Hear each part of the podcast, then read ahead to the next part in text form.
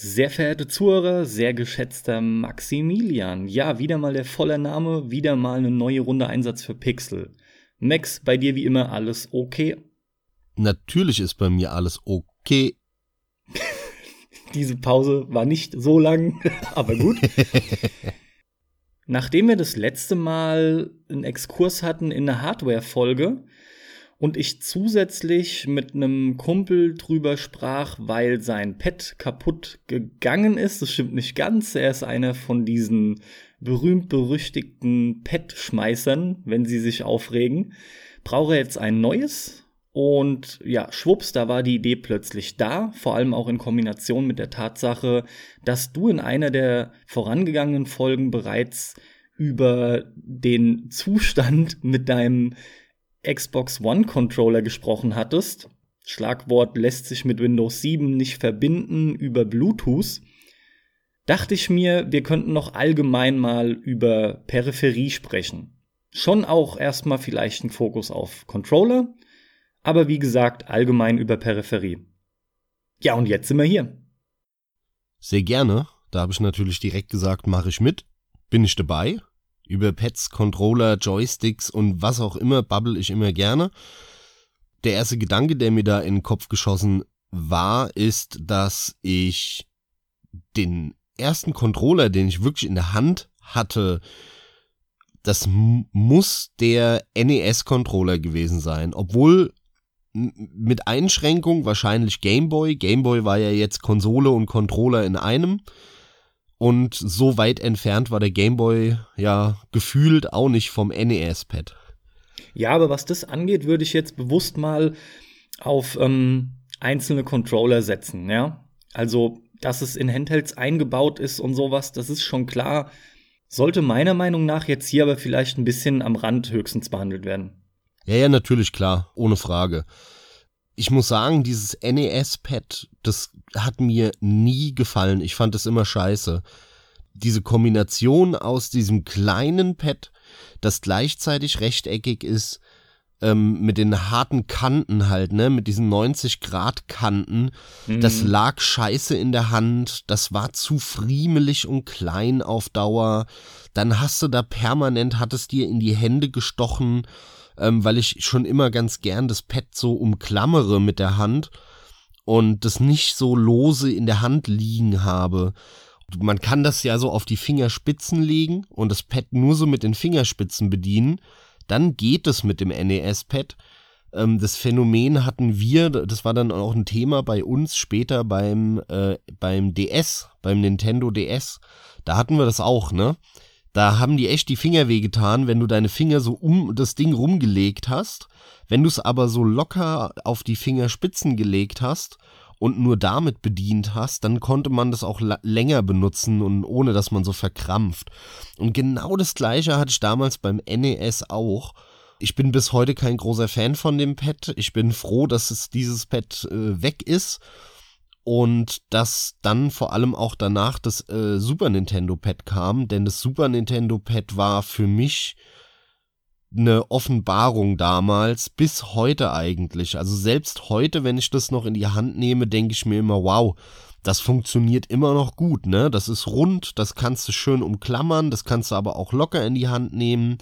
Die Schultertasten, die fühlen sich natürlich an und äh, haben einen guten Druckpunkt haben auch nicht dieses Problem ähm, vom, vom äh, Xbox 360 Pad, dass die oberen Tasten, ne, also im PlayStation sprech äh, R1 und L1, beziehungsweise Xbox RB und LB, das sind keine Wippen. Weil äh, beim Xbox 360 Pad ging es mir wirklich öfter so, ich wollte das drücken und er hat nicht gedrückt, weil mein Finger zu weit in der Mitte des Pads war und da das eine Wippe war, die nur in eine Richtung wippt, ne, nur auf der einen Seite, nämlich auf der Außenseite, hast du richtig gemerkt, wie du den Knopf schlechter drücken kannst, bis hin zu gar nicht, je weiter deine Zeigefinger da Richtung Mitte des Pads gewandert sind. Und ich habe ja eben schon gemeint, wenn du gern das Pad umklammerst, dann passiert das halt mal schnell. Und das, das hat diese Probleme gab's beim Super Nintendo Pad nicht, ne? Dieses runde Design, die, die Schultertasten waren gut, das Steuerkreuz hat sich ganz gut angefühlt. Und es wurde dann ja auch tatsächlich, äh, ja, ich will mal sagen, prägend bis heute, denn das PlayStation Pad ist äh, auf Grundlage des Super Nintendo Pads entstanden und das Xbox 360 Pad oder One Pad ist auf Grundlage des PlayStation Pads entstanden. Insofern könnte man behaupten, wir spielen immer noch mit einer weiterentwickelten Version vom Super Nintendo Pad. Was sehr interessant ist, weil ich mittlerweile immer wieder dazu neige, spontan zu denken, ich spiele halt schon mein Leben lang mit dem PlayStation Pad. ich denke, das liegt einfach daran, weil das das Pad ist, was zu lange schon verwendet wird, ist ja aktuell bei uns mit dem DualShock 4 immer noch in Gebrauch. Beziehungsweise, und da kannst du ja vielleicht gleich noch ein paar Takte zu sagen, du hast ja deinen One-Controller. Ich vermute mal, der wird trotzdem zum Einsatz kommen. Nichtsdestotrotz ist es einfach so, dass das PlayStation 1 Pad so gute Weiterentwicklungen dann erfahren hat, ja, und immer verbessert wurde. Vor allem aber auch du absolut noch erkennst, dass es vom Original PlayStation Pad kommt, beziehungsweise tatsächlich, wie du ja sagst, letzten Endes vom Super Nintendo. Das sieht man durchaus, auch wenn Microsoft dann hingegangen ist und hat die Benennungen der Knöpfe, ne, A, B, Y, X, einfach nur geswitcht. Was jetzt wieder lustig klingt wegen der Nintendo Switch, aber das war jetzt nicht gewollt. Also Nintendo hat es dann ja auch gemacht mit dem Pro-Controller danach. Ach, siehst du, da habe ich noch gar nicht drauf geachtet. Also ich meine, ich weiß ja, dass es den gibt, nur ich selbst habe keinen. Das Lustige ist ja, dass dieser Pro-Controller, der ist ja wieder eine Kopie vom Xbox 360-Pad, weil das mit seinem schrägen äh, Sticks so gut ankam, weil ja der, der linke Stick oben ist und der rechte Stick unten und das ja viele Shooter-Fans auch gemocht haben. Und dann ist ja Nintendo hingegangen und hat dann eben das Xbox-Pad kopiert. Auf der Wii U müsste das gewesen sein. Oder auf der Viva gab es das, glaube ich, noch nicht. Erst auf der Wii U. Bin mir ziemlich sicher, ohne jetzt nachzuschauen, dass es auf der Wii schon das Pro-Pad gab. Echt? Da Okay. ging's los. Ich, ich meine ja. Da haben sie dann ja lustigerweise aber, wie war das? Sie haben, wenn ich mich nicht irre, die Knöpfe, die haben ja immer die gleiche Benennung bei Nintendo. Die haben sie auch beibehalten, also A, B, Y, äh, X, aber sie haben das über Kreuz gemacht, aber genau andersrum über Kreuz wie auf dem Xbox-Pad, glaube ich, ne? Das war der Knackpunkt. Ja, du fragst mich jetzt mit ne und ich habe ja gesagt, ich weiß es nicht. Ich habe mir das äh, von der Tastenbelegung her nie exakt angeschaut. Da es für mich nicht in Frage kam, ist sowieso lustig, ist toll, dass Nintendo das kopiert hat, weil das so gut bei den Shooter-Fans ankam. Denn wer hat sich keine Wii, Wii U oder Switch geholt, weil da die Shooter so abgehen und die Community in dem Bereich so groß ist? Ganz kurz, ich guck mal nach. Guck mal nach. Ja, okay. Also, wir haben das ein bisschen vermixt, ähm, aber wir haben recht, die haben nämlich das Pro-Pad geändert, Nintendo. Und zwar ähm, das äh, Pro-Pad für die Wii U. Das hatte noch ähm, eine symmetrische Anordnung der Sticks. Und zwar waren die auf gleicher Höhe, aber anders als auf dem PlayStation-Pad nicht unten, sondern oben. Ah, Da waren beide Sticks oben, dann aber genauso links äh, unten das Steuerkreuz und rechts unten die Knöpfe. Und das haben sie geändert, das Design, jetzt beim Pro-Controller für die Switch. Und da haben sie das stinknormale Layout, wie es auch der Xbox-Controller hat. Also, wir hatten recht, aber äh, dass die das geändert haben, das wusste ich auch nicht. Das, das war mir auch nicht bewusst. Ähm, ja, sehr, sehr konfus, was Nintendo da macht, ne? Also generell, ähm, um da jetzt auch noch bei dem, bei dem Pro-Controller zu bleiben, was Nintendo abgezogen hat mit Controllern und der Vermarktung dessen, das ist ja wirklich eine bodenlose Frechheit beziehungsweise Dummheit. Seit der Wii haben die ja einen riesen Fokus darauf. Also die meisten Otto-Normalbenutzer, die ich gekannt habe, die wussten noch nicht mal, dass es eine neue Nintendo-Konsole gibt. Weil der Name war gleich wie Wii U. Die haben, wenn sie es vielleicht mitbekommen haben, gedacht, das wäre ein neuer Controller für die Wii. Also grottenschlechtes Marketing. Und sie haben es ja wirklich auch so vermarktet, ja. Also bei der Ankündigung haben sie nur über das Pad geredet und dann hieß es Wii U und dann musste Tage danach irgendeiner aus der Presse nachfragen, äh, Entschuldigung, ähm, ist es jetzt wirklich eine neue Konsole oder nur ein neues Pad? Also es ist schon richtig erbärmlich. Und dann, weil sie wissen, dass ihre Fuchtelpads, ihre Mini-Dinger da, weil jetzt haben sie ja bei der Switch quasi wieder, ich nenn's mal NES-Pads, abgerundete NES-Controller, die du halt da reinstecken kannst. Ähm, weil sie wissen, dass das nicht so, so optimal ist für viele Spiele, bringen sie halt diesen Pro-Controller raus der funktioniert aber wiederum nicht mit allen Spielen, weil nämlich nicht im Betriebssystem einfach nur anstatt der Standard-Controller ähm, hier jetzt die, das, das umgemappt wird auf diesen Pro-Controller, weil dann wird's ja mit jedem Spiel funktionieren. Nein, Nintendo ist natürlich so saudämlich und sagt, ja, das Spiel muss das aktiv unterstützen, weswegen halt irgendwie nur die Hälfte der Spiele, die auf dem Markt sind, diesen scheiß Pro-Controller unterstützen. Und ich hatte da irgendwann mal nachgeguckt, aber das, das war ähm, zur Wii U-Zeit, glaube ich, noch. Und da habe ich mir auch gedacht, es kann nicht wahr sein, ne? Also die Hälfte der Spiele, die ich gerne gespielt hätte, wenn ich eine Wii U gehabt hätte, hätte, hätte, Fahrradkette, die hätte ich nicht mit einem Pro-Controller spielen können. Was ein konfuser Kram. Da hätte ich wirklich kotzen können, null Durchblick, da musste ich irgendwie eine Stunde lang online recherchieren. Was brauche ich denn jetzt? Funktioniert das mit dem Controller, mit dem, mit dem? Die Wii U war ja auch nur ein neuer Controller, salopp formuliert. Also, was Nintendo da in den letzten Jahren abgezogen hat, war einfach richtig schwach, richtig scheiße. Und ja, haben sie ja auch gemerkt an den Verkaufszahlen der Wii U. Das war nix. Ja, insgesamt rückblickend bin ich mit den Nintendo-Entwicklungen, was Controller und Peripherie im Allgemeinen angeht, auch nicht wirklich zufrieden. Auch wenn die Fuchtelsteuerung gut ankam, bei mir nicht. Die Pads lagen aber wenigstens gut in der Hand. Also die Kombination aus Nunchuck und Wiimote, das lag definitiv gut in der Hand. Ich mache nochmal einen kleinen Sprung. Du hast vor ein paar Minuten von Umklammern gesprochen. Das Pad umklammern, das ist bei mir so ein Schlagwort, woran ich immer sehr spontan denken muss, wenn ich an Pads denke. Ich habe große Hände. Keine riesigen, aber als groß würde ich sie bezeichnen. Gleiches gilt für dich. Und ich habe bei, bis auf die Ausnahme Wii U, deswegen musste ich da gerade zusätzlich nochmal verstärkt dran denken, habe ich mit allen Pads das Problem, dass ich die eben nicht wirklich komplett umklammern kann, beziehungsweise in die Hand nehmen kann, wie ich das gerne würde, weil ich dann mindestens mal mit den beiden Mittelfingern logischerweise dann hinten dran aneinander stoße.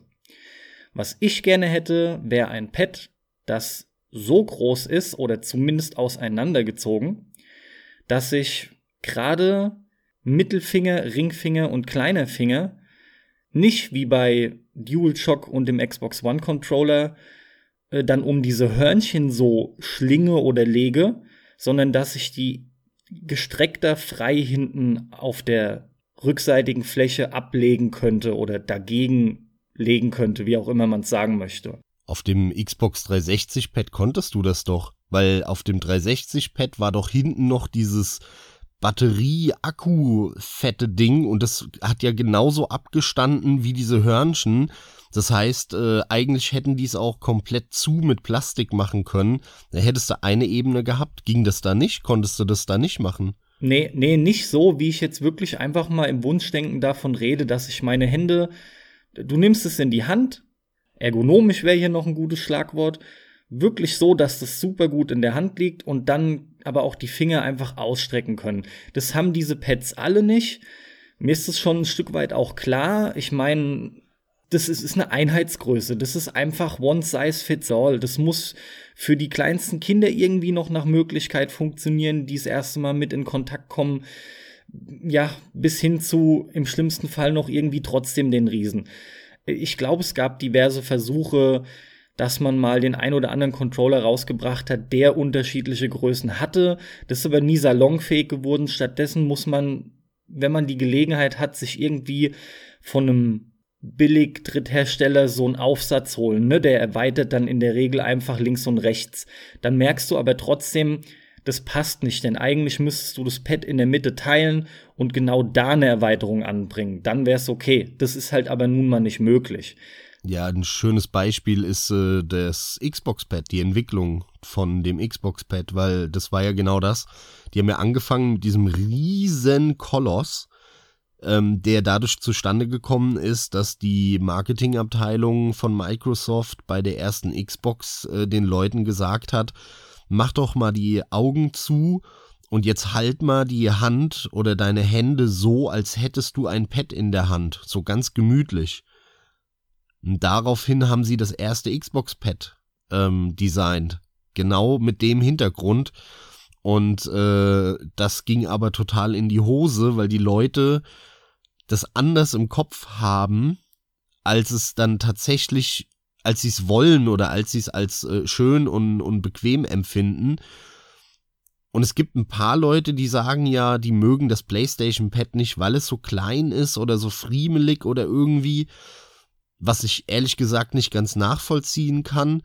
Aber das sind wahrscheinlich genau die Verfechter vom ersten Xbox-Pad, wo du halt äh, einen halben Tank Sprit verfahren musst mit dem Auto, um R1 zu drücken. oh Mann, oh Mann. Und das ist halt ein Riesenkoloss, ne? Die nennen den ja auch The Duke äh, im, im englischsprachigen Raum. Und als Konsequenz davon, äh, weil das war wohl Microsoft bewusst, haben sie dann beim Japan-Launch von der Xbox 1, äh, weil in Japan alle ein bisschen kleinere Hände haben, ein, eine kleinere Variante beigelegt äh, zur Xbox. Und diese Version kam dann aber später auch hier in Europa und in der USA raus. Und das war am Anfang wohl nicht so gedacht, kam dann aber raus, weil sich einfach viele über diesen riesen Controller beschwert haben. Die Folge war, dass eigentlich kein Mensch mehr den großen Controller gekauft hat, sondern alle nur noch die kleine Version. Und das war dann auch die Vorlage für den Xbox 360 Controller, beziehungsweise jetzt dann den Xbox One Controller. Also eigentlich ist dieser Xbox Controller äh, ja, ein Resultat von der japanischen Version und der verkackten Riesenversion für den Westen oder für Europa und die USA. Das ist schon ganz, ganz interessant. Ähm, und da auch, auch hier wieder Vorsicht. Ne? Viele machen die genau diesen Fehler im Marketing und in der Marktanalyse. Die fragen die Leute, was hätten sie denn gerne? Die Leute antworten dir aber was anderes auf die Frage, was hätten sie denn gerne? als was sie dann wirklich kaufen. Und das ist ein ganz typischer Marktanalysefehler, den alle begehen. Du kannst eine Umfrage machen und die Leute fragen, würden sie denn eher das Produkt, das umweltfreundlich und sozial ähm, hergestellt wurde, wo auch Leute entsprechendes Einkommen haben, die an der Produktion beteiligt waren, kaufen oder lieber die Billig-Scheiße, wo die Leute ausgebeutet werden und die Flüsse verschmutzt werden. Und jeder, den du so fragst, wird dir antworten, ja, nee, ich kaufe natürlich das ähm, umweltfreundliche und wo die Leute viel Geld verdienen, die daran arbeiten. Ja, wenn die im Laden stehen und sehen, dass das Produkt aber dreimal so teuer ist wie das andere, dann greifen 75% der Leute oder 80% zu Billigscheiße. Deswegen ganz klassischer Fehler, frag die Leute nicht, was sie haben wollen, weil dann weißt du eigentlich, hast du die Antwort, was sie nicht kaufen werden, wenn du ja, wenn du die fragst, was sie haben wollen. Kannst du dich denn im Zusammenhang mit dem Xbox-Pad noch an die grandiosen Tasten Weiß und Schwarz erinnern bei dem, bei dem Duke-Controller und auch bei dem kleinen Xbox-Pad? Ja, selbstverständlich. Unter anderem ist das ja einer der Gründe, warum dieses Pad von der Größe her, ja, für mich durchaus schon eher in meine Wunschrichtung ging, aber dann doch dieses sehr rundliche Design plus äh, Schwarz-Weiß-Knöpfe und so weiter und so fort die haben dafür gesorgt, dass es dann eben doch nichts wurde. Also diese Weiß- und Schwarzknöpfe, dieser Versuch aus diesen vier angeordneten Knöpfen auf der rechten Seite beim rechten Daumen daraus irgendwie sechs Knöpfe zu machen, das ging für mich grandios in die Hose. Das war so unübersichtlich. Ich musste jedes Mal, selbst nach einem halben Jahr gefühlt, immer noch auf ähm, das Pad gucken, um diese Knöpfe zu treffen. Die Anordnung war so unintuitiv, weil die auch nicht in dem gleichen Muster war wie die vier Knöpfe. Ne, es gab ja schon damals von Sega bei dem Mega, Sega Mega Drive oder Genesis Controller den Versuch, der ja wirklich ein, ein richtig geiler Controller war, ähm, für Arcade-Ports eben nicht nur einen Controller mit vier Knöpfen, sondern mit sechs zu machen. Und dann hattest du zweimal drei übereinander. Das hat wunderbar funktioniert auf dem Genesis oder Sega Mega Drive Controller. Das war toll, das hat funktioniert, weil die Anordnung gleich war, ne? Das war in einem Muster.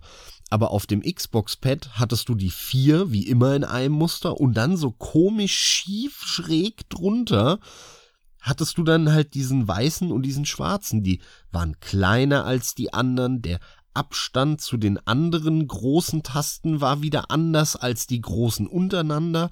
Das war so unintuitiv. Ich habe die gehasst, diese beiden Knöpfe. Und ich habe die auch nie benutzt. Wenn es irgendwie möglich war, habe ich die nicht benutzt.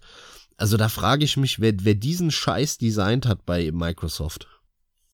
Was das angeht, haben die seit der Xbox 360 definitiv ihr bestes Pad am Start, das kann man schon klar sagen. Nichtsdestotrotz ist immer wieder irgendwas, was mir daran nicht gefällt. Allem voran ist es halt schon das Steuerkreuz. Das denke ich ist unbestreitbar schlechter als das der PlayStation bzw. des DualShocks. Was die Stick-Anordnung angeht, da ganz klar, das ist Geschmackssache. Da kann ich auch nachvollziehen, dass einigen die diagonale Anordnung besser gefällt. Überhaupt kein Thema. Aber jedes Mal, wenn es halt für mich darum geht, was ist für mich das beste Pad, um das endlich einfach noch mal ganz klar gesagt zu haben, es war bei mir schon immer das PlayStation Pad beziehungsweise der DualShock letzten Endes. Da funktioniert alles. Den DualShock 4 haben die auch meiner Meinung nach echt richtig gut überarbeitet und erweitert. Gerade am PC, wo du die Möglichkeit hast, dir das Touchpad noch anzupassen, da wird dir erstmal bewusst, wie viel mehr Möglichkeiten du noch hast, denn, und das wiederum ist halt echt ein bisschen arm, Sony selber nutzt dieses Touchpad und die Knöpfe dort überhaupt nicht richtig, weil das alles wieder nicht genormt ist, sondern die Spiele müssen es halt unterstützen. Und es ist meistens wie immer mit diesen Experimenten, wenn nur ein Controller irgendwas macht, und sich das eben nicht ausweitet über mehrere Plattformen, es geht dann halt unter, ne? Es wird dann einfach nicht wirklich genutzt. Ja, aber auch der Lautsprecher im Pad wird überhaupt nicht genutzt, auch von den Exklusivtiteln. Also das finde ich super schade. Ich, ich kann mich gerade nicht genau dran erinnern. Gab es bei God of War nicht vielleicht irgendwo, wo irgendwie der Controller geblinkt hat oder so? Ähm, da bin ich mir gerade nicht so sicher, aber ich glaube, bei irgendeinem Spiel habe ich das noch mal erlebt und ähm, das war Killzone letztes Jahr. Killzone Shadowfall, dieser Launch-Titel, da kamen so Sprachnachrichten aus dem Pad raus, die du einsammelst. Und das finde ich eigentlich schon richtig cool. Ich finde die Idee super und da kann man, und das kann man auch geil ähm, benutzen. Aber ist super schade, dass es keiner benutzt, diese Lautsprecher. War ja auch in der Wii, in der Wii-Mode waren ja auch so Lautsprecher drin. Die haben ja auch nicht so viele benutzt, oder? Überhaupt nicht. Und ich muss auch ganz ehrlich sagen, hättest du das jetzt nicht nochmal angesprochen, hätte ich das überhaupt nicht mehr erwähnt. Für mich gibt's da gar keinen Lautsprecher an dem Ding. Ist, ja, er ist da, aber es wird null genutzt. Ja, ist aber super schade, oder? Da könnte man doch tolle Sachen mitmachen allein in einem Horrorspiel, wie geil du die Leute schocken könntest, indem da auf einmal ein Schrei aus dem Pad rauskommt und was weiß ich was. Du könntest so coole Sachen machen, aber es nutzt keiner. Boah, da spontan würde ich sagen, nö, brauche ich gar nicht. Da ich eine Wii besitze, habe ich das ein paar Mal erlebt mit so ein paar Ideen. Mir hat es bis jetzt aber auch überhaupt gar keinen Mehrwert gegeben ich wüsste auch nicht, wie man das gescheit nutzt. Ich muss wirklich sagen, gerade zum Beispiel bei Horrorspielen, da profitiert man viel mehr von der Surround-Anlage und das wird leider zu selten genutzt. Wenn du da Soundeinspieler hast, wie hinter dir was vorbeiläuft, sowas ist tausendmal geiler, als wenn einfach von unter dir, wo du ja dein Pad hältst, dann so aus diesem Mini-Krächzlautsprecher so ein erbärmlicher Sound rauskäme. Da gibt's übrigens eine andere Sache, die ich viel besser finde, musste ich wegen Killzone dran denken. Wenn du dir einfach so ein simples Mono-Headset, wie es in der Regel dabei ist, aufziehst, ja gut, ich weiß, bist du, wenn du Pech hast, wieder Kabel gebunden oder weiß der Geier was. Aber das ist was, was ich zum Beispiel noch besser finde. Ich denke da an irgendwelche Agentenspiele oder wie gesagt, meinetwegen Killzone, weil dann macht es noch mehr Sinn, du hast es im Ohr, ne, wie einen typischen Stecker, den man immer kennt aus so einem Agentenkram. Das passt für mich dann noch einen Tick besser. Nee, ich kann diesen Lautsprechern nichts abgewinnen.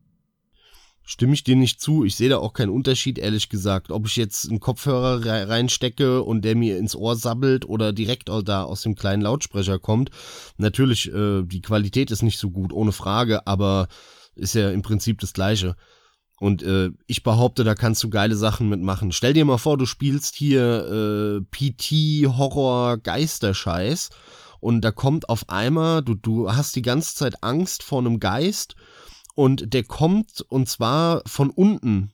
Ne, du bist irgendwie gefesselt oder so oder was weiß ich was und der Geist kommt wirklich auf dem Fernseher von unten so vor deine Augen und in dem Moment kommt aus dem Controller dieser Sound irgendwie so ein, so ein wie bei You On, dieses äh, und es wird auch immer lauter, je, je höher der kommt. Das ist doch cool, da kannst du doch geilen Scheiß mitmachen. Also. Es mag vereinzelt durchaus Ideen geben, das spreche ich dir auch gar nicht ab. Aber jetzt hast du lustigerweise eigentlich auch die Surround-Komponente mit reingenommen, nur von unten her halt.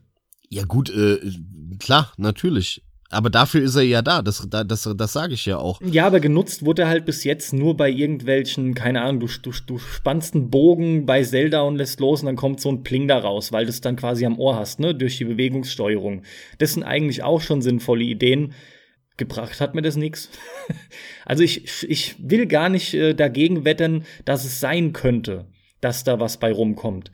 Aber selbst Nintendo, die da wirklich die meisten Chancen hatten, da irgendwie was Gescheites mitzumachen, hat es meiner Meinung nach auf jeden Fall ungenutzt liegen lassen. Ich glaube auch schon bei der nächsten Controller-Generation werden wir das nicht mehr sehen. Das verschwindet genauso wie bei der PlayStation 6 Access verschwunden ist. Oh, warte mal, das stimmt gar nicht, gell? Sind doch immer noch Gyrosensoren drin. Ja, da sind noch Gyrosensoren drin, aber die, die werden ja auch nicht mehr benutzt. Ja, also das ist trotzdem der Punkt, das verschwindet halt wie diese ganzen Geschichten, ja. Das sind alles so Experimente, die haben sich unterm Strich einfach irgendwie nicht gelohnt. Ob es jetzt daran liegt, dass die Leute das nie gescheit genutzt haben, sorry, dass die Entwickler, meine ich, das nie gescheit genutzt haben, oder weil die Leute das auch einfach nicht angenommen haben, vermutlich eine Kombination aus beidem. Was hältst du davon, äh, wenn wir jetzt schon so ein bisschen beim Thema Zukunft angekommen sind? Ja. Was hältst du davon, dass ähm, es so Konzeptzeichnungen und Patente oder was auch immer da anscheinend wohl äh, gibt, dass PlayStation, also Sony, vorhat, ein Display in den neuen DualShock-Controller von der PlayStation 5 einzubauen. Also da, wo halt jetzt beim, beim PS4-Controller so dieses Touchpad ist, da soll dann wohl ein Display rein, zumindest nach einer Idee. Ob das dann auch wirklich die finale Idee ist, werden wir sehen. Aber was, was hältst du davon, von der Idee? Dazu würde ich dich erstmal fragen wollen, inwiefern da der Mehrwert entsteht im Vergleich zum Wii U-Controller, der das eigentlich dann auch in grün ist. Es sei denn, du kannst mir jetzt noch sagen, dass in dem Konzept was anderes mit integriert ist. Naja, im Prinzip ist es natürlich sehr ähnlich, aber der Wii U-Controller ist ja wiederum das gleiche wie die Switch.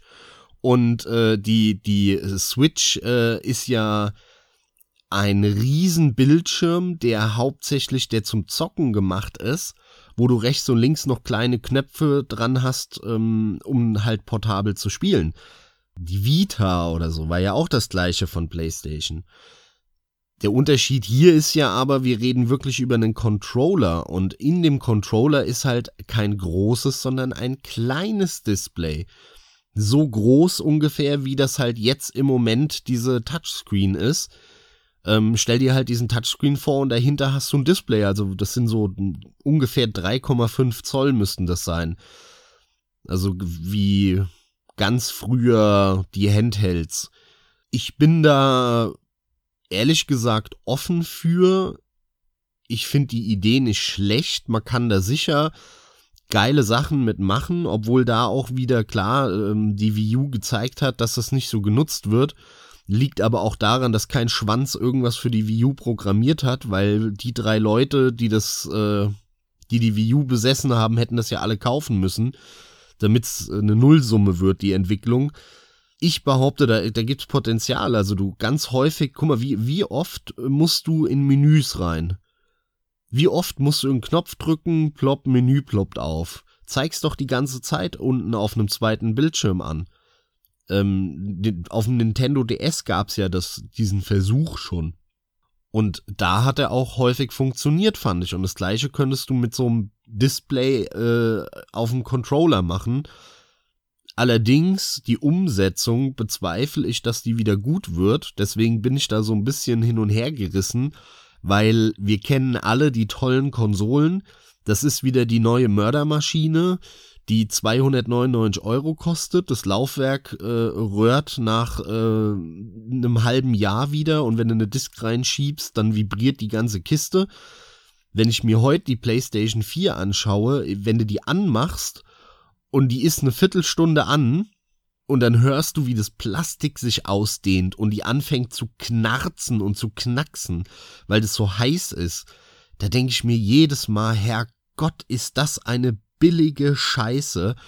Und mein Punkt ist, genauso ist ja die Software auch. Die soll übersichtlich sein für Idioten, für geistig Behinderte. Die müssen das natürlich alles auch noch steuern können. Deswegen hast du ja auch keine Optionen.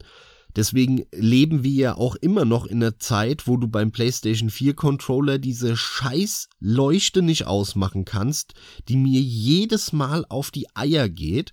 Und wenn die ein Display verbauen da drin, dann wird es genauso ausgehen, du wirst es in den Optionen nicht deaktivieren können. Das heißt, dieses scheiß Display leuchtet dir die gesamte Zeit in die Fresse.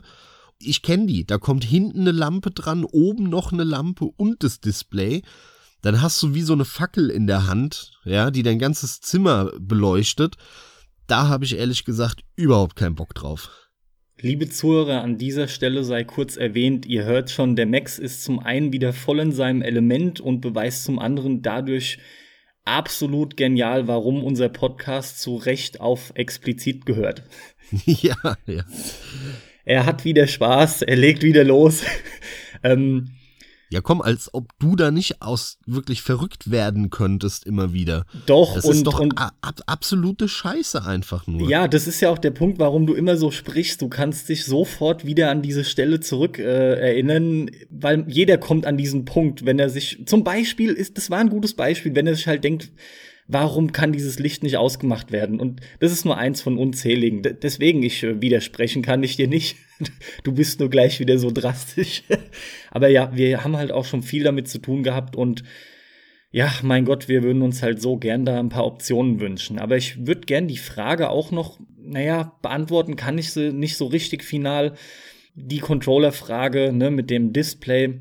Ich bin da nämlich ebenfalls hin und her gerissen. Es gibt viele Vorteile, es gibt aber auch viele Nachteile. Allem voran ist ein Vorteil das mit Sicherheit vorhandene Potenzial, aber vor allem kann ich mir das noch gar nicht vorstellen, denn da sind einfach wieder die Entwickler vonnöten, die da mit coolen Ideen um die Ecke kommen, mit, mit Entwicklungen und Ideen, von denen du noch nicht mal dachtest, dass du sie brauchst und plötzlich kommt vielleicht doch mal was Geiles, Neues, wo du merkst, jawohl, wow, endlich mal ein Schritt in die richtige Richtung.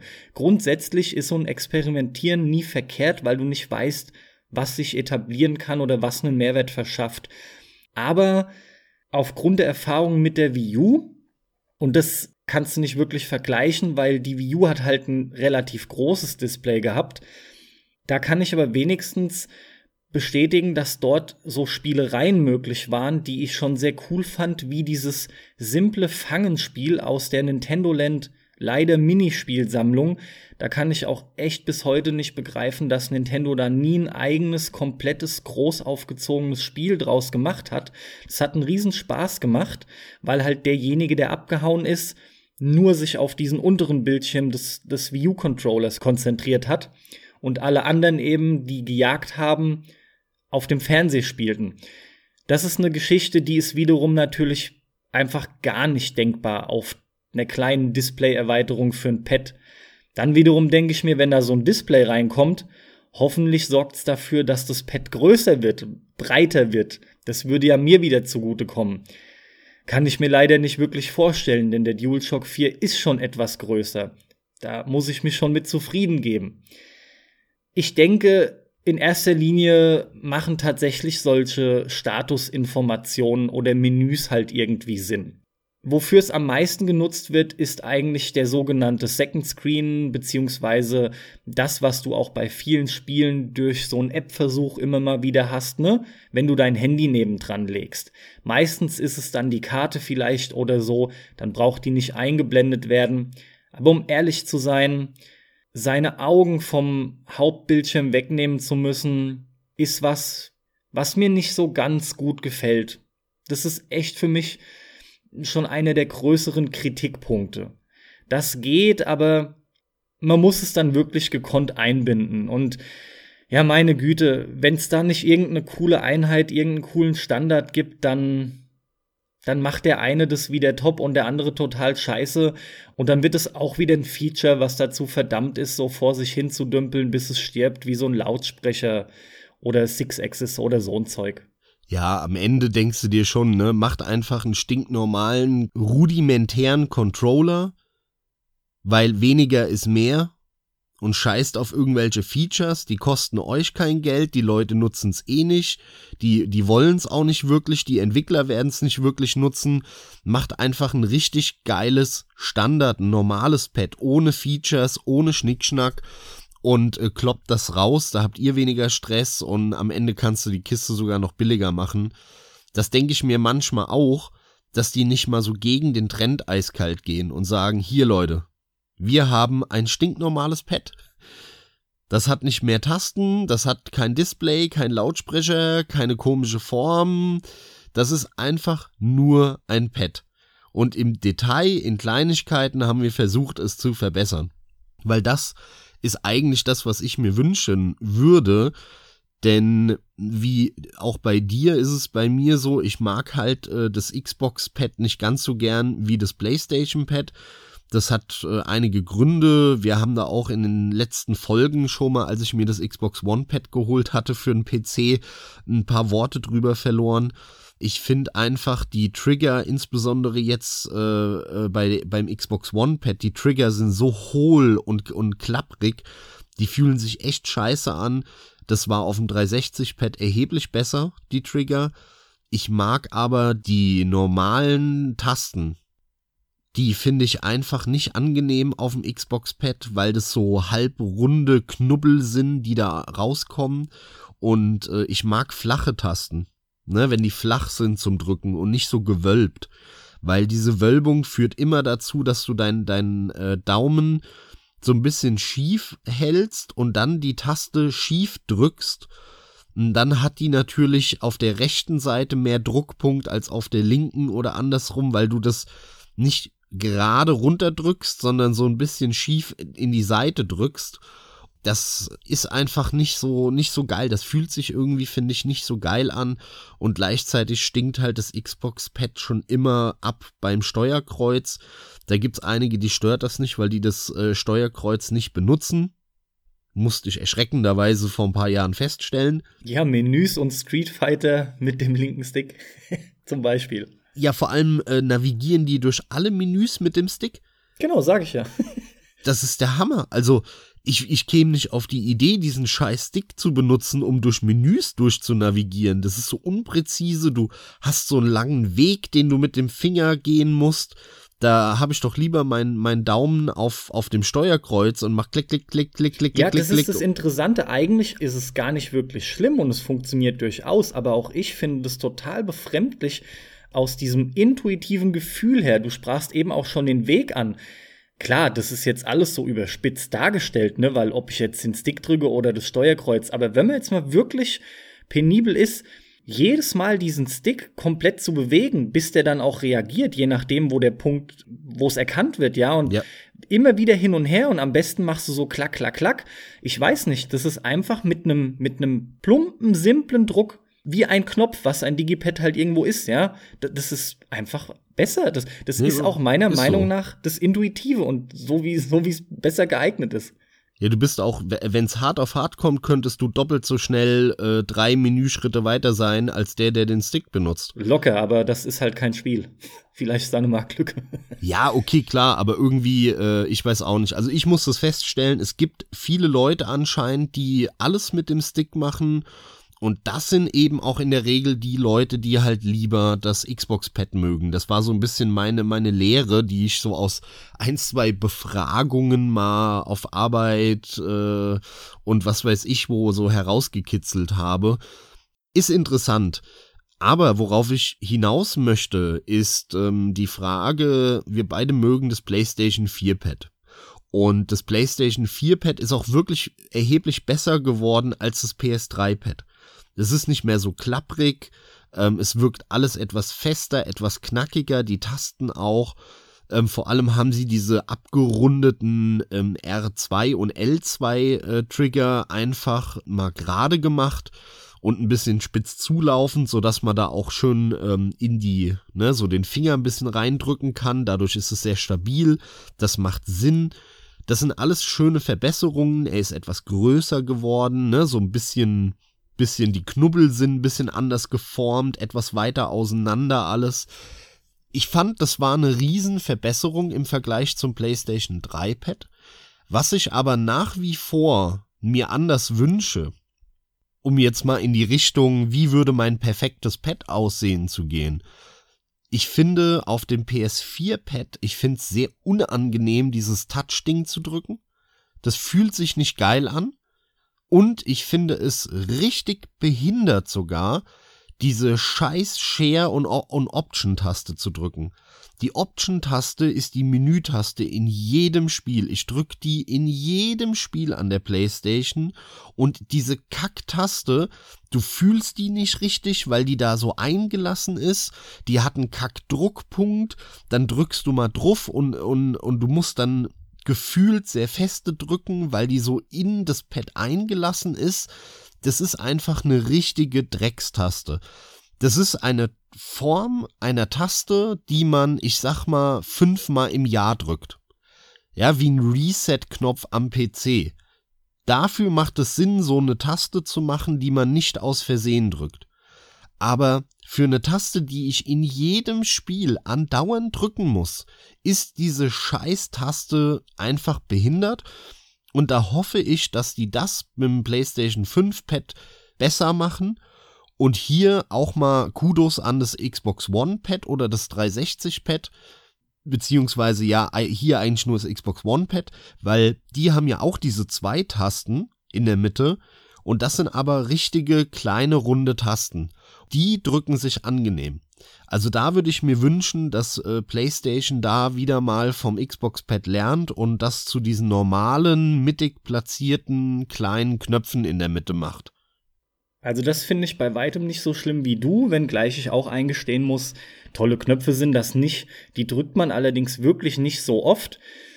Von daher finde ich es nicht weiter tragisch.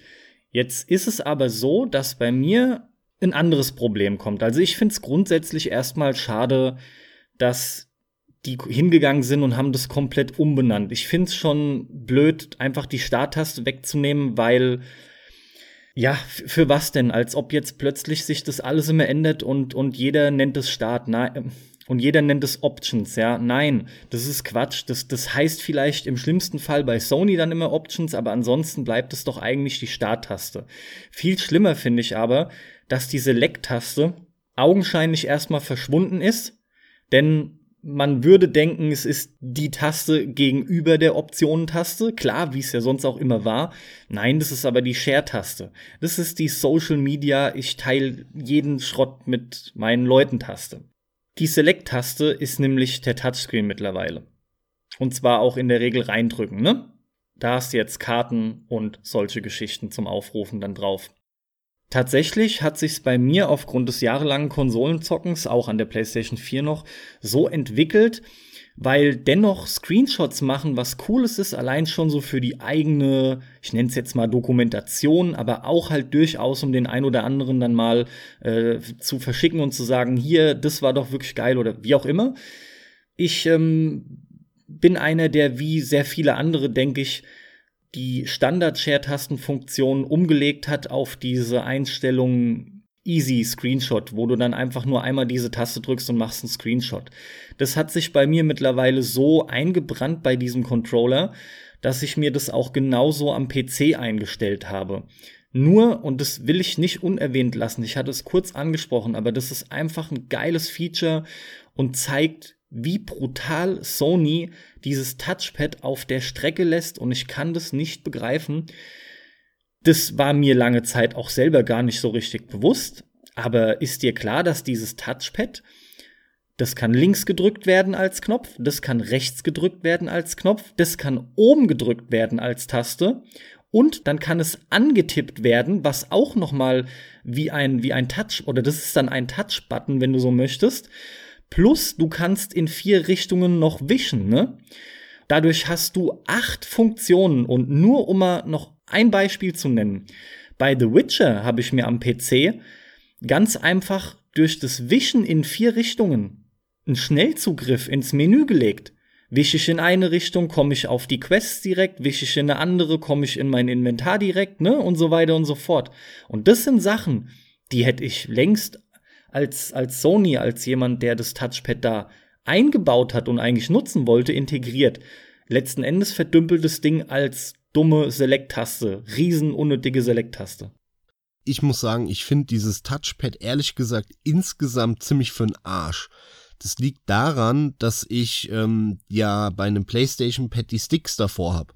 Das heißt, ich kann gar nicht einfach gemütlich meinen Daumen dahin zu dem Touchpad ähm, bewegen, sondern ich muss ja das Pad schon so ein bisschen schräg halten, um mit dem Daumen von oben drauf, weil so ein bisschen schräg geht schon nicht, weil dann würde ich ja die, die Sticks andonnern. Das finde ich super unangenehm und wenn es irgendwie möglich ist, halte ich meine Finger davon fern mir ist es bewusst mit den vielen Zonen, weil ich das auch am PC so eingestellt habe. Ich benutze es ja auch am PC, das Pad, und ähm, benutze das äh, mit diesem, mit dieser Homebrew-Software, die das Xbox-Pad emuliert, ähm, damit einfach alles sauber immer läuft. Und da habe ich so eingestellt, dass ein Screenshot, also F12, habe ich auf alle Touchscreen-Tasten gelegt dass ich Hauptsache irgendwie auf den Touchscreen drauf drücken muss. Ja, irgendwie muss ich da drauf datschen und in dem Moment macht er einen Screenshot. Ja, genau, ja. Weil diese, diese Friemeltasten da, die sind für mich sinnlos. Die machen keinen Sinn, weil die kannst du nicht mal spontan drücken. Die sind zu klein, zu präzise, dann dann musst du da rein. Das ist Gefriemel. Also ich kann, äh, ein Screenshot ist für den Arsch, finde ich, auf dieser Taste. Das geht nur, weil äh, häufig will ich mal ganz schnell und spontan einen Screenshot machen und dann habe ich eine Viertelsekunde Zeit, diese Taste zu drücken. Und das schaffe ich nicht auf dieser normalen Share- oder Option-Taste. Es geht einfach nicht. Da muss ich meinen Finger dann immer auf die Fingerkuppe drehen und genau zielen. Ist für mich grausam, ja. Deswegen habe ich das halt auf das Touch-Ding draufgelegt. Ja, wir sind uns da auch grundsätzlich einig. Du könntest das Touchpad nicht für mehr gebrauchen. Zum Spielen weiter kannst du das nicht gebrauchen. Selbst wenn ich mir vorstelle, du müsstest nach oben wischen, um eine Granate oder wie auf der Wii U kenne ich es auch aus den Minispielchen, einen Ninja-Stern zu werfen oder sowas. Das geht alles nicht, weil du es in, ins Gameplay nicht gescheit einbinden kannst. Wie gesagt, für Menüs, Screenshot-Funktionen und sowas, dafür ist das, finde ich, top. Kommen wir davon noch mal weg. Ich hätte gern so allmählich schon in Richtung Ende kommend nochmal die Frage gestellt, was sind denn jetzt abseits von diesen Hauptpads, die wir jetzt einfach mal besprochen haben und haben auch bewusst eigentlich viele alte weggelassen, Kuriositäten, die du selbst besaßt äh, und oder die dir einfach aufgefallen waren, wo du dir dachtest, krasse, dass, dass sowas überhaupt jemals produziert wurde. Was gibt's denn da so bei dir? Vor allem erstmal, was hast du denn besessen noch abseits von den gängigen Controllern? Boah, da muss ich kurz überlegen. Also, ähm, dass ich mir gedacht habe, krass, dass sowas je produziert wurde, war auf jeden Fall das Xbox 1 Pad. Muss ich hier nochmal wiederholen. okay, okay, okay. Weil das ist einfach für mich die allerletzte Scheiße, dieses Pad. Ich hatte ganz früher am Computer einen Microsoft Sidewinder Sidewinder 3D Pro oder so hieß der. Ach, du warst die Sidewinder-Fraktion, okay. Ja, ja, da hatte ich, ein, aber das war ein richtiger Joystick. Ne? Genau. Ne? Also das war wie so ein ganz klassisch richtiger Joystick, mit dem ich da dann äh, Microsoft Flight Simulator 1995 gespielt habe oder was das war. Und ähm, Hellbender, das war auch so ein Spiel. Später dann ähm, Descent und wie die alle hießen. Forsaken kam dann noch irgendwann 99 oder 98. Also diese ganzen Rumflieg-PC Bum-Bum-Baller-Spiele. Ich hatte dann auch bei einem Kumpel, der hatte auch einen Sidewinder. Da habe ich Wing Commander gespielt. Wing Commander 3 war das. Und danach glaube ich auch noch 4. Es war alles so Ende der 90er, ne? Und das war halt so, die, die letzten Jahre, die habe ich dann doch noch intensiv mitbekommen von der Joystick-Zeit. Das finde ich ein bisschen schade, ehrlich gesagt. Also ich würde heute sehr gerne wieder so ein, so ein Elite Dangerous oder ein Star Citizen, was jetzt dann irgendwann kommt, das würde ich schon gerne äh, irgendwie mit dem Joystick spielen, weil ich finde, die Dinger lagen immer geil in der Hand. Irgendwie hat es sich intuitiv ganz geil angefühlt, so ein Joystick. Ja, muss ich auch sagen. Es gab da aber auch zu der Zeit damals viel mehr Spiele in der Richtung. Ähm, ich habe mir damals tatsächlich das, ja, ich möchte fast sagen, so ein bisschen Gegenstück zum Sidewinder geholt. Und zwar habe ich mir Descent 2 geholt im Bundle mit dem Logitech Wingman Extreme. Das war auch ein Joystick, der so leicht mehr geboten hatte unter anderem noch so ein Mini-Stick-Knuppel mit acht Richtungen oder vier, weiß ich nicht mehr so genau, obendrauf nochmal. Aber das war auch auf dem Sidewinder 3D Pro. Genau, das war da auch, ja. Überhaupt die Joystick-Zeit war da eine ganz coole. Ähm, auch Comanche war geil oder Comanche, keine Ahnung. Das ja, waren, Comanche heißt es, glaube ja, ich. glaube ich auch. Das waren äh, coole Spiele. Star Wars ging damit ab. Ja, also da gab es ein paar richtig gute Sachen, die haben auch super viel Spaß gemacht.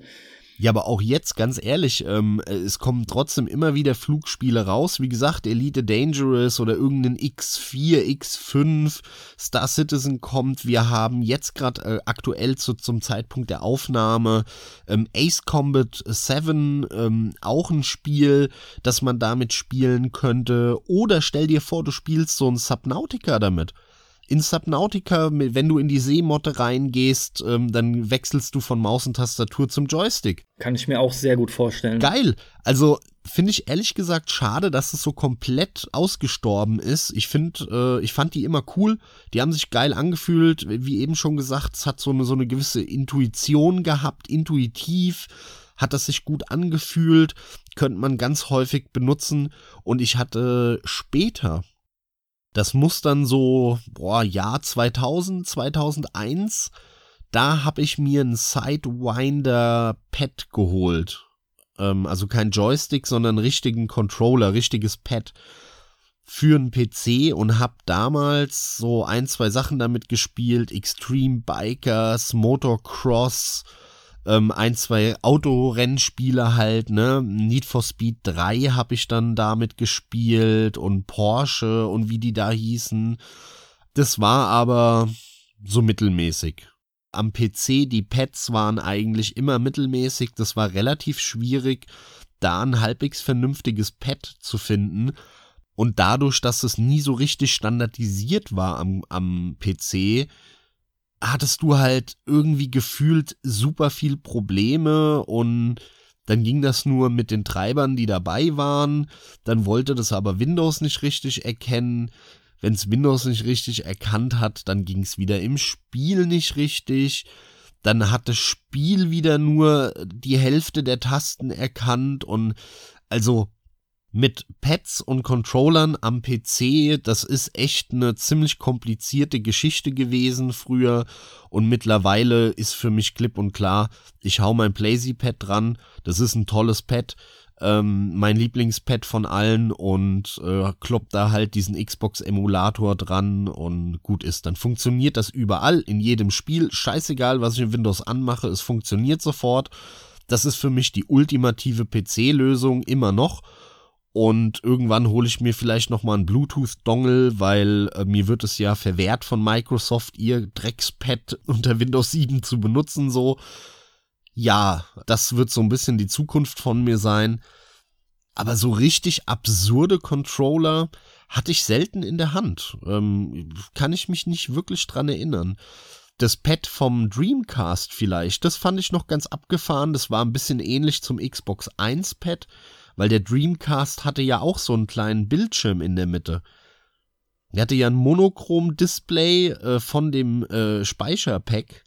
Das hast du ja da reingeschoben und dann hast du in der Mitte, in dem, durch das Loch das Monochrom-Display gesehen von dem Speicherpack im Pad. Und gleichzeitig war das relativ groß, aber das war, das war ganz cool. Ich fand das nicht schlecht, das Pad. Der Dreamcast ist ja eh, oder die Dreamcast ist, das ist ja eh so eine unterschätzte Konsole ja wirklich kuriose Pets. Es gab bestimmt noch ein paar Sachen. Spontan fällt mir da noch was ein für die PlayStation 1.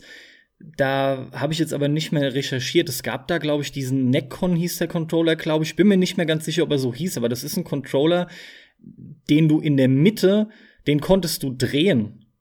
Erinnerst du dich da dran?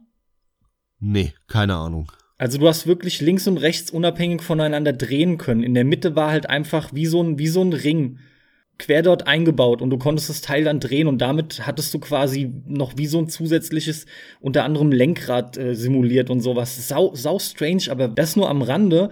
Es gibt halt natürlich diese lustige und interessante Peripherie wie Guitar Hero und Rockband Peripherie, ne? Kennt man natürlich. Ja, gut, klar, ja. Oder von, äh, von Donkey Kong, die Bongos, ne? Oder auch bei Automaten ist sowas halt riesengeil, ne? Nimm dein, wie heißt es, Taiko no Tatsujin, ist das korrekt, ja. ne? Die Taiko Drum ja, ja, ja. Geschichte dort einfach auch fantastisch, so ein Kram, da fahre ich grundsätzlich immer drauf ab. Und dann hat man natürlich auch schon mal Nachrichten gehört, Kuriositäten wie jemand hat Dark Souls mit echten Bananen, die er irgendwie geschafft hat, zu Controllern umzumodeln, durchgespielt. Lauter so einen abgespaceden weirden Fankram. Was mich angeht, habe ich selbst einfach nur noch ein Lenkrad. Aber das ist noch was, wo ich sagen muss, ähm, da wollte ich auch nicht mehr drauf verzichten und bin froh, dass mal wieder, anders als Sony selbst, am PC ich das Lenkrad weiter benutzen kann. Denn das, äh, was ich mir geholt habe, weil ich zum Einstieg nicht gleich 300, 400 Euro ausgeben wollte, war damals mit oder für Gran Turismo 5 das Driving Force GT.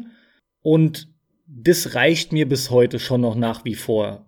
Entscheidend ist aber, dass das ein signifikanter Unterschied ist zum Pad-Spielen. Natürlich reden wir hier von Spielen, die in Richtung Simulation gehen oder im Idealfall halt sogar eine sind. Und dann macht sich das einfach bemerkbar, weil man ja zusätzlich noch Gasbremse, gegebenenfalls Kupplung hat.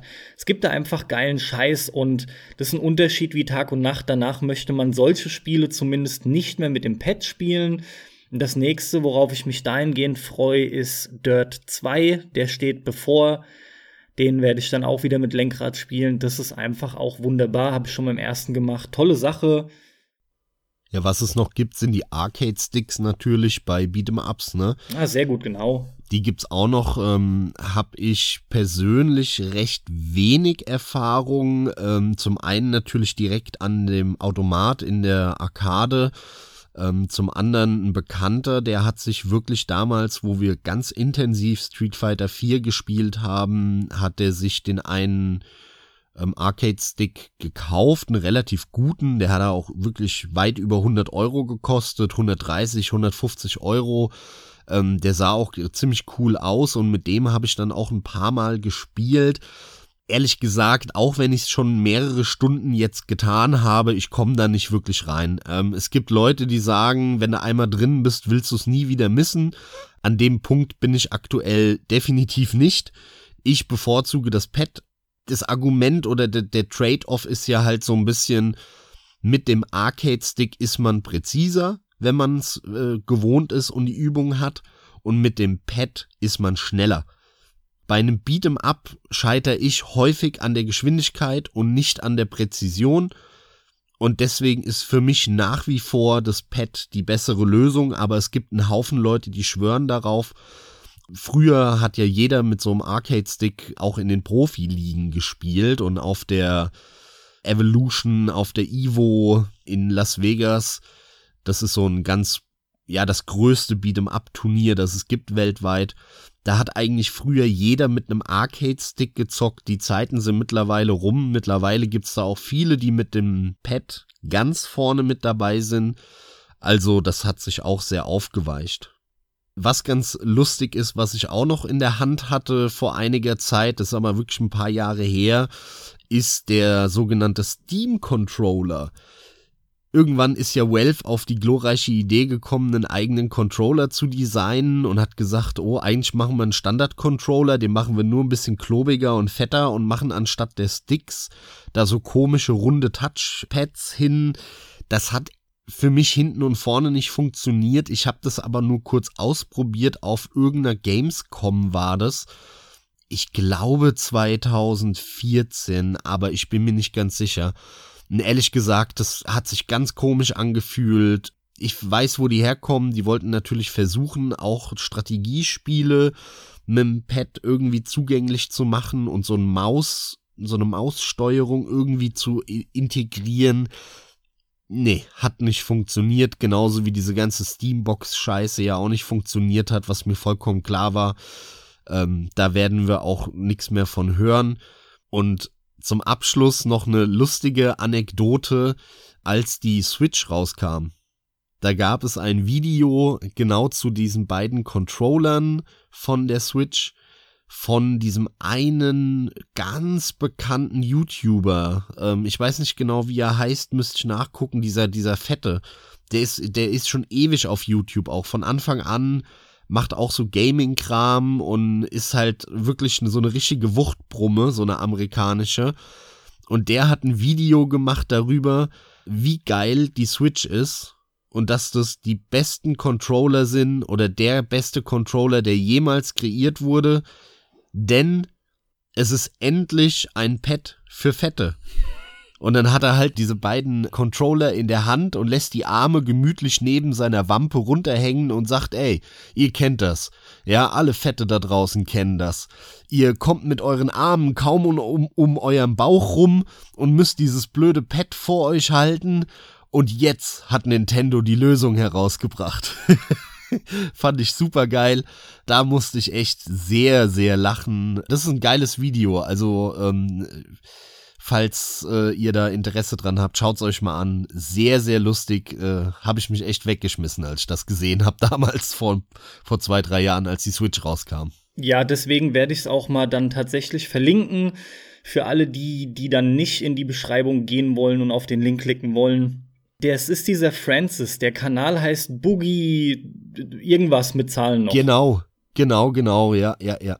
Ja, Jo, be bekannt geworden ist er, glaube ich, den meisten durch irgend so ein Rage-Quit-Video oder so, wo er aggro war und weiß nicht, Pets geschmissen hat auch und was weiß ich, der ist voll abgegangen, das ist schon ein paar das Jahre kann her. sein, ja. Ja, wie dem auch sei, ja, das fand ich auch sehr amüsant. Was Nintendo angeht, ja, ja, auf der einen Seite ist es halt gut, Experimente zu veranstalten, auf der anderen Seite wäre ich froh, wenn ja, von den ursprünglichen Designern meines oder unseres letzten Endes Lieblingspads da auch mal wieder was, ich sag mal bewusst, irgendwie bodenständigeres käme. Würde ich auch sehr begrüßen. Da dann vielleicht ein bisschen mehr Idee dabei. Das war's aber dann auch. Ansonsten, ja, haben trotzdem durchaus zu Recht Microsoft und Sony definitiv die besten Pets am Start und sind damit auch am erfolgreichsten. Es gibt halt einfach so eine gewisse Art, wie ein Pet zu sein hat und daran sollte man sich auch halten. Denn was sich hier jetzt in dem Gespräch rausgestellt hat, ist, dass in der Regel die meisten Versuche, die gestartet werden, halt doch zum Scheitern verurteilt sind. Das ist wohl wahr. Carsten, damit verabschieden wir uns für heute. Danke fürs Zuhören. War ein schöner Überblick.